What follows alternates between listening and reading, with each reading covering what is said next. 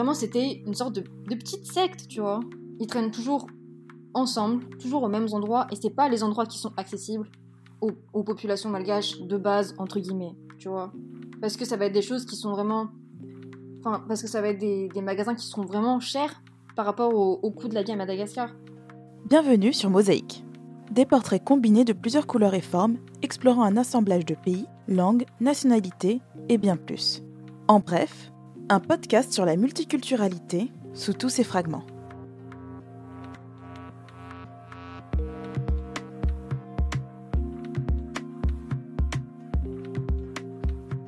Alors, euh, je suis née en France, en Aix-en-Provence. Donc j'ai grandi pendant six ans euh, à Marseille, dans le sud.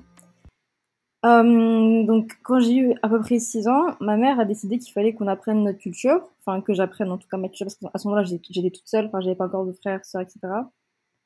Donc euh, on est parti. Et on devait rester vraiment pas longtemps, genre 2-3 ans, au final elle a trouvé un, elle a trouvé un travail là-bas. Mais euh, du coup, on est resté, enfin, au final je suis restée 10 ans là-bas.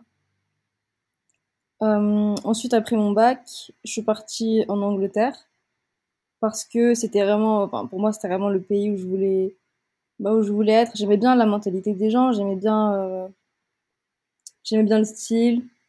Et euh, ça s'est pas très bien passé pour diverses raisons, mais euh, du coup, je suis rentrée en France et maintenant, j'habite à Paris. Et alors, donc, tu es restée, tu étais en France de tes 0 à tes 6 ans. Et euh, est-ce que à ce moment-là, tu avais déjà la conscience d'être malgache ou plus que, enfin, je sais pas si toi tu penses ça, mais plus que française, ou tu avais vraiment l'identité française et tu te sentais vraiment intégrée, tu faisais vraiment partie de la culture? Bah, j'ai, j'ai, j'ai assez peu de souvenirs de, de... C'est vrai qu'en dessous de 6 ans, je te pose des questions euh, Mais je sais que, par exemple, ma mère, je pense que, enfin, ce qui lui a donné l'impulsion, en fait, de partir à Madagascar, c'était que, d'après ses dires, je me questionnais beaucoup, en fait, sur, euh, sur l'identité, parce que Marseille, c'est quand même une ville qui est assez cosmopolite. Ouais, il y a beaucoup de, beaucoup de personnes de, d'origines différentes. Et, euh, mais c'est vrai que dans l'école où j'étais, il y avait principalement des personnes qui étaient euh, d'Afrique euh, subsaharienne et du, du coup qui étaient plus noires de peau que moi. En, en gros, hein, enfin, je me demande, enfin, apparemment, je lui demandais beaucoup, euh, mais du coup, est-ce que je suis, est-ce que je suis blanche ou est-ce que je suis noire? Parce que Hmm. c'était un peu, surtout que ma mère, elle est, elle est assez claire de peau. Du Ouais. coup, euh, bon voilà, c'était juste nous. Après, franchement, j'ai aucun souvenir de d'avoir pensé ça. C'est vraiment des choses dont ma mère m'a parlé plusieurs années après pour m'expliquer pourquoi on était parti. Et euh, Ouais. C'est marrant ce qu'on oublie euh, quand on est enfant. Je trouve que en grandissant, on oublie pas mal de souvenirs, bon, plus ou moins euh, négatifs. Mais je pense que c'est un peu une façon de se protéger. ouais, et puis c'est exactement ce que tu dis. Quand on est enfant, on se dit pas, oh mon Dieu, je suis, quelle est ma culture, ainsi de suite. Mais je pense qu'on remarque déjà notre qu'il y a un décalage. oui, c'est peut-être pas conscient, mais je trouve que ça joue en tout cas avec ton identité euh, bah, quand tu es adolescente et puis à l'âge adulte, euh, avec ce sentiment de ne pas appartenir ou d'être différente ou de se questionner. oui. Après, euh, ça, je pense que c'est vraiment des questionnements qui finissent par arriver. C'est vraiment quelque chose qui... Il y a toujours un moment où les personnes racisées qui ont grandi en France vont prendre conscience de leur, bah, de leur différence, entre guillemets, que ce soit parce que quelqu'un euh, leur en a parlé, ou que ce soit une, une prise de conscience qui vienne d'eux-mêmes. Mm, c'est vrai. Et toi, par rapport à ça, est-ce que tu penses que c'est parce que les gens te l'ont fait remarquer ou parce que tu en étais déjà consciente ou tu t'en es rendu compte toute seule? Enfin, moi, je pense que c'est différent parce que la majeure partie de mon adolescence, enfin, je l'ai passée à Madagascar. Après, genre, j'étais quand même dans un lycée français, du coup, j'avais beaucoup de contacts, enfin, j'étais entourée de personnes blanches, mais l'environnement, il n'était pas blanc. Tu vois ce que je veux dire? Ouais. Que, au final, les, les gens qui étaient blancs, je les voyais que à l'école, dans un cadre scolaire ou amical, mais la- dans la vie, les gens, ils, ils étaient malgaches, quoi. Mhm, Il y a vrai. eu un moment où j'ai l'impression que c'est vraiment quelque chose qui est vraiment commun à plein de personnes, mais où juste je me demandais bah, pourquoi j'étais noire et pourquoi j'étais pas blanche. Et, et j'avais envie, en fait, d'être blanche. Parce que les standards de beauté, parce que bah, tous les garçons étaient intéressés par les meufs blanches. Et tu trouves pas que ça a changé depuis? Toi, est-ce que tu te considères mat de peau? Ou tu, tu dis que tu es noire? Franchement, c'est, c'est, c'est une grande question. Parce que, du coup, tu vois, comme. Je sais pas, à Madagascar, je me, suis, je me suis jamais vraiment posé la question. Pour moi, j'étais juste. Bah, j'étais africaine et du coup, par extension, j'étais noire. Ouais. Mais euh, du coup, quand je suis arrivée en France, bah, il y a plein de personnes, et même des personnes noires, qui m'ont dit que bah non, j'étais pas noire. Enfin, Mm. ok, j'étais africaine, mais j'étais pas noire, j'étais. euh, Enfin, light skin, entre guillemets, mais. Ouais, c'est marrant. Ouais, et c'est. En fait, ça m'a un peu surpris vraiment. Ouais. Parce que, parce que pour moi, je suis noire. Enfin, c'est-à-dire que Madagascar partage quand même un vécu avec, euh, avec toute l'Afrique, parce que Madagascar, c'est un pays africain. Et par contre, euh, revers de la médaille, c'est aussi que les Malgaches, enfin, pas tous, hein, mais il y a une certaine partie des Malgaches qui vont pas se considérer comme noirs non plus. Mhm. Je vois tout à fait parce que je suis moitié éthiopienne et en Éthiopie même, alors tu as des gens qui sont foncés de peau et tu as des gens qui sont extrêmement clairs, euh, presque presque blancs en fait. C'est juste que au trait du visage, tu vois directement qu'ils sont pas européens. Enfin, tu sais, en fait, c'est psychologique. On se dit ah ces personnes sont noires et en fait, si tu prends que la couleur de peau, euh, tu vas voir qu'elles sont extrêmement claires. Et euh, c'est marrant parce que c'est un peu, je trouve que c'est quelque chose de très américain aussi, que dès que tu, tu es un peu mat et que tu as le moindre, la moindre origine africaine, tu es noir directement. Par contre, je pense que on a un vécu différent que les personnes foncées de peau, c'est-à-dire qu'on peut aller euh, dans plusieurs pays et se faire passer pour une autre origine. Et je pense qu'on subira moins de discrimination ou de racisme euh, Oui, euh, non, ordinaire entre guillemets. Ça, ça c'est vraiment vrai parce que, parce que, en vrai, genre, même si je me considère comme noire, je suis vraiment consciente que je suis privilégiée par rapport à des personnes qui seront plus euh, foncées de peau que moi, tu vois. Ouais. Je sais qu'on subit le même, enfin, je, je sais qu'on va pas subir le même, euh, pas le même, enfin, si, un peu le même degré de racisme. Enfin, ça va pas être aussi, euh, enfin, les chances que je subisse du racisme, même si euh, elles sont présentes, elles seront, enfin, elles seront jamais égales à celles qui sont, aux personnes qui sont beaucoup plus foncées que moi. Ouais, ouais, absolument. Et alors, du coup, tu m'avais parlé, on va revenir sur euh, Madagascar, mais tu m'avais parlé de ton expérience au Royaume-Uni. Est-ce que tu veux ou peux me dire euh, comment était cette expérience et qu'est-ce qui t'a donné envie de partir? Euh, en fait, je suis partie parce que j'ai eu mon bac et euh, bah, juste, il était temps pour moi de, de voir euh, de nouvelles choses. Euh, j'étais déjà venue en Angleterre deux fois avant ça. Une fois euh, quand j'étais vraiment petite en sixième et l'autre fois quand j'étais en première. Et euh, juste, c'était vraiment un coup de cœur. Genre pour moi, c'était euh, le pays où je voulais aller. C'était juste une espèce de grand, vraiment de ouverture d'esprit. C'était vraiment cosmopolite. Enfin, en tout cas, je l'ai vraiment vécu comme ça. Mais encore une fois, je suis restée deux semaines. Enfin, je suis pas restée. euh, Ouais. Enfin, à ce moment-là, je n'étais pas restée extrêmement longtemps. Et t'étais dans quelle ville? Alors, mes voyages, euh, mes voyages d'avant, c'était vraiment à Londres. Et après, quand je suis arrivée en Angleterre, c'était dans le Medway. Donc, c'est à 40 minutes de Londres, un truc comme ça. Mais c'est vraiment plus Londres. Et tu sens oui. Londres. Ah, je pas si je sais pas si je t'ai dit, mais je vis à Londres. Oh, non, Je mais- suis à Londres en ce moment même. oh, Pardon. Là, je t'ai j'ai juste complètement zappé un truc assez important. Ah oui, j'habite à Londres. Ça fait 4 ans que j'habite à Londres. Ah, Et du coup, t'aimes bien? Enfin, c'est quoi ton vécu euh, Ah, euh, moi j'adore. Euh, j'adore, j'adore. Par contre, euh, c'est exactement ce que tu dis. Je pense pas que je pourrais vivre en dehors de Londres. Euh, en fait, ce que j'adore de Londres, c'est le fait que ce soit extrêmement multiculturel et que ce soit normal, en fait. Que ça fasse partie de l'identité de Londres. Et euh, si Londres n'était peuplé que d'anglais pure souche euh, sur dix générations, bah, ce serait pas Londres. Et euh, les gens sont conscients. Et hum, j'aime bien les villes comme celle-ci qui vivent de leur richesse culturelle. Et en Ouais. fait, c'est un peu une ville qui appartient à tout le monde. Et je trouve que c'est assez facile de s'y retrouver. Oui, vraiment, j'adore cette ville. Mais euh, ouais, et du coup, quand je suis partie en Angleterre, c'était dans le Medway. Donc, euh, ma ville à moi, c'était Chatham. D'accord. Euh, parce qu'en fait, ma tante habitait là-bas. Et donc, en fait, je suis partie en Angleterre parce que j'avais été acceptée en école d'art à Londres. Sauf que c'est hyper cher, c'est euh, genre 10 000 balles par an. Et à ce moment-là, bah, je me suis dit, ok, je suis pas sûre que. J'ai quand même envie de, de retester l'Angleterre, tu vois, de tester euh, si c'est vraiment un truc qui me plaît. Au final, l'Angleterre, ça me plaît, mais euh, je pense que vraiment, en dehors de Londres, c'est c'est différent, quoi. Ouais, absolument. Mais, euh, ouais. Et du coup, C'est j'ai pour ça que t'es partie, que t'as quitté Londres, enfin Ouais, l'Angleterre. c'était pas forcément pour l'Angleterre, mais c'était plus vraiment des, des questions de famille, en fait. Mhm. Parce que j'étais chez ma tante et que ça devenait un peu compliqué.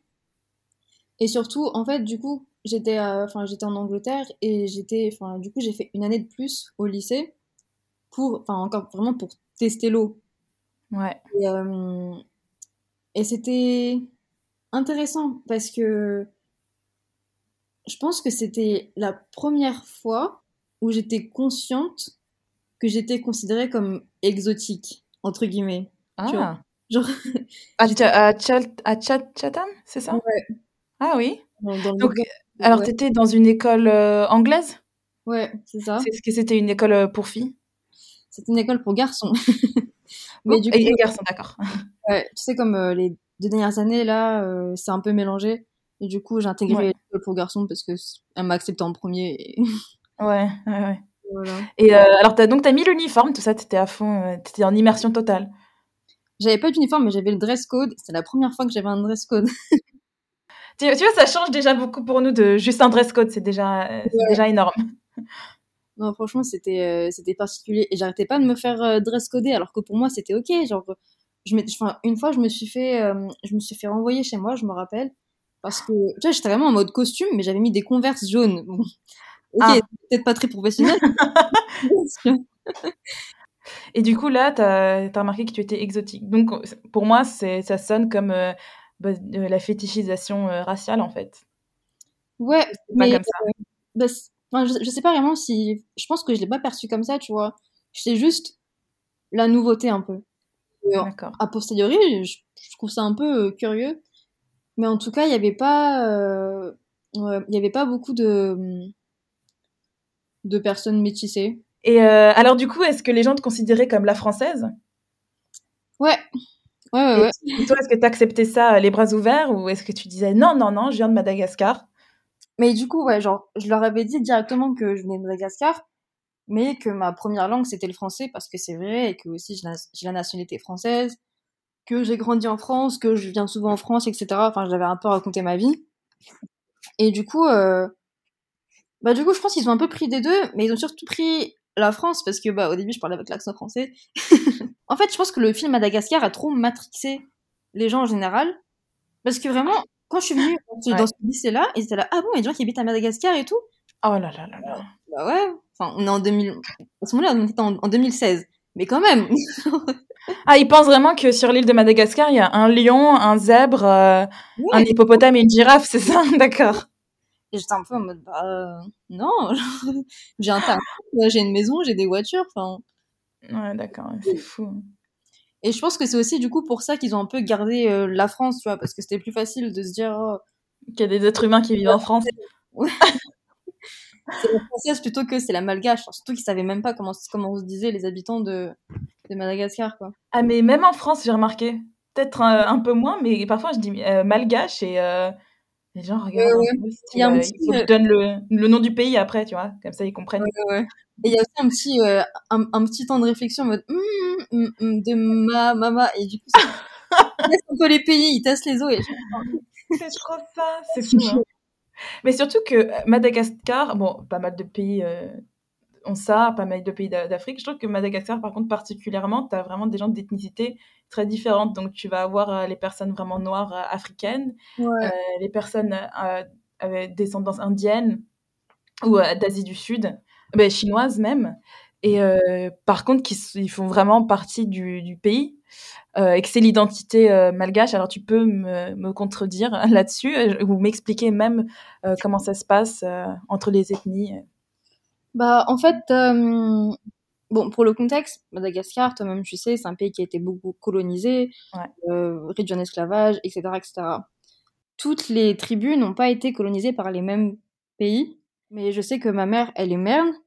Du coup, c'est euh, c'est Tananarive, principalement, et les, les hauts plateaux, en fait. En gros, il y a deux catégories, mais qui sont, qui sont, qui sont même pas vraiment vraies, tu vois, mais c'est comme ça, un peu dans, dans l'imaginaire malgache.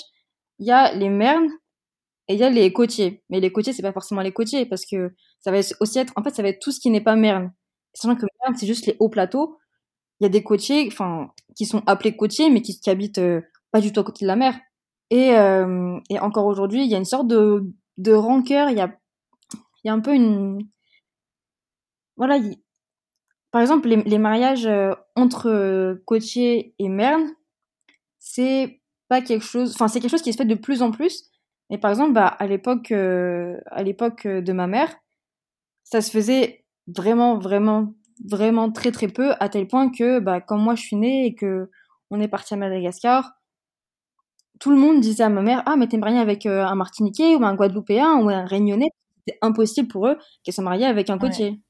Alors, et du coup, est-ce que les personnes françaises au lycée, au lycée euh, français, est-ce qu'elles se considéraient malgaches ou est-ce qu'elle voulait s'approprier la culture de l'île ou est-ce qu'elle vraiment elle se, elle se détachait de, ben, de la culture locale?